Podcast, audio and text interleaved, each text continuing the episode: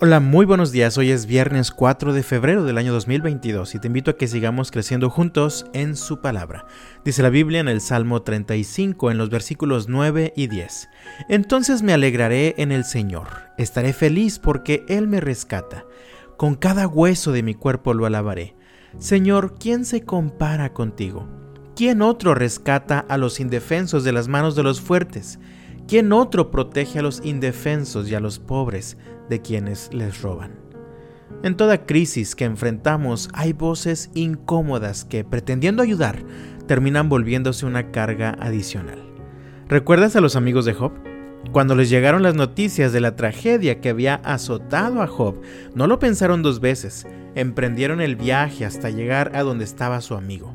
Sin embargo, bastó que comenzaran a hablar para agregarle más dolor al ya destrozado corazón de Job. El mismo salmista escribe este salmo angustiado, mientras lucha con voces muy incómodas de personas que querían hacerle daño. Comienza diciendo en los versículos 1 al 3, Oh Señor, ponte en contra de los que se me oponen, pelea contra los que luchan contra mí. Ponte tu armadura y toma tu escudo, prepárate para la batalla y ven en mi ayuda. Levanta tu lanza y tu jabalina contra los que me persiguen. Quiero oírte decir, yo te daré la victoria. Y continúa en los versículos 11 y 12. Testigos maliciosos testifican en mi contra y me acusan de crímenes que desconozco por completo. Me pagan mal por bien y estoy enfermo de desesperación.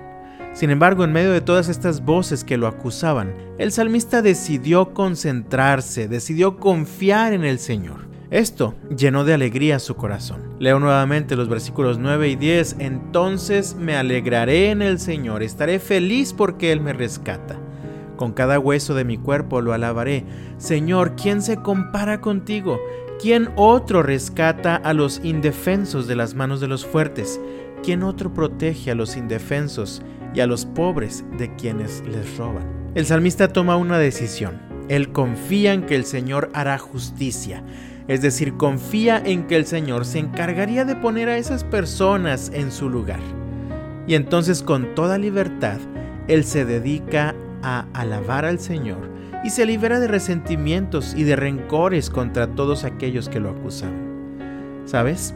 Cuando decides concentrarte en esas voces incómodas y les pones demasiada atención, te llenas de resentimientos, de enojo, de rencor, y entonces el dolor se hace todavía más grande, pues la amargura puede terminar apoderándose de tu corazón. Todo esto provoca solamente que te estanques, y entonces tu actitud se puede volver una barrera que impide que el Señor siga transformándote. La palabra de Dios te presenta una salida ante esta situación. Veamos lo que Dios le pidió hacer a Job. Vemos en el capítulo 42 del libro de Job que el Señor habla con Elifaz, uno de los amigos de Job, y le dice en los versículos 7 al 9, después de que el Señor terminó de hablar con Job, le dijo a Elifaz el temanita, estoy enojado contigo y con tus dos amigos, porque no hablaron con exactitud acerca de mí como lo hizo mi siervo Job. Así que tomen siete toros y siete carneros, vayan a mi siervo Job y ofrezcan una ofrenda quemada por ustedes mismos. Mi siervo Job orará y yo aceptaré la oración a favor de ustedes. No los trataré como se merecen a pesar de no haber hablado de mí con exactitud, como lo hizo mi siervo Job. Así que Elifaz el temanita, Bildad el sujita y Sofar el naamatita hicieron lo que el Señor les mandó y el Señor aceptó la oración de Job. En otras palabras, el Señor le pide a Job que los perdone y que interceda a favor de ellos. Así el Señor sería misericordioso con ellos y no los trataría con la severidad que merecían. Esto fue benéfico para ellos, sin embargo el mayor beneficiado fue Job. Escucha lo que dice el versículo 10. Cuando Job oró por sus amigos, el Señor le restauró su bienestar. Es más, el Señor le dio el doble de lo que antes tenía. Mi amado, cuando perdonas, cuando te liberas de rencores y resentimientos, cuando ya no permites que esas voces incómodas que te lastimaron en el pasado sigan hiriéndote cada vez que las recuerdas, entonces dejas el camino libre para que el Señor te restaure, te consuele, te sane y te fortalezca. Has permitido que voces extrañas te enfermen en medio de la crisis que vives actualmente.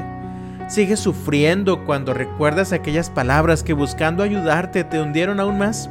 El desafío para ti hoy es, sigue el ejemplo de Job. Ora, perdona y deja que el Señor te siga transformando.